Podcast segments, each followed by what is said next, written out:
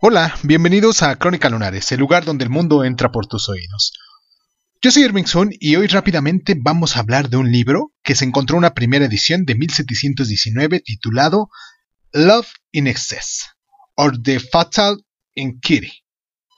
Es un libro que mm, se publicó por Cheswood en Londres, como primera vez, les digo, en 1719, por la autora Elisa Highwood. Y pues, sin más ni más, comenzamos.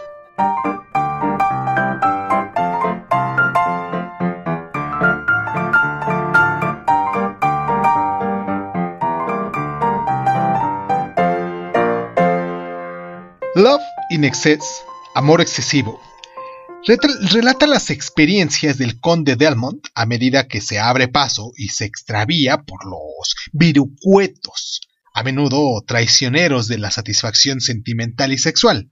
Héroe impetuoso y disoluto, libertino, a partes iguales, tanto por culpa de los demás como de sí mismo, Delmont se ve involucrado en una serie de relaciones comprometedoras.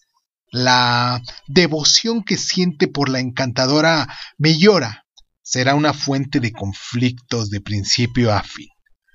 Unas veces la relación se ve amenazada directamente por mujeres ambiciosas como Alobiosa, otras es el propio Delmont, quien la pone en peligro al participar en una complicada serie de menage à trois.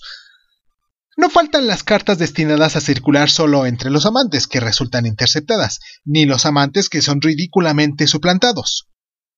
Con el consiguiente efecto cómico o trágico, no obstante, como sugiere el título de la obra, Delmont y otros personajes eh, descubren muy pronto la importancia de la modernización sentimental en un mundo caracterizado por los excesos pasionales.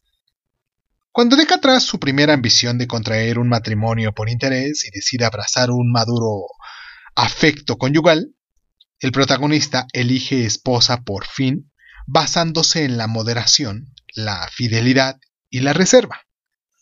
Love in Excess, junto con Robinson Crusoe, fue una de las novelas más populares en la Inglaterra de principios del siglo XVIII.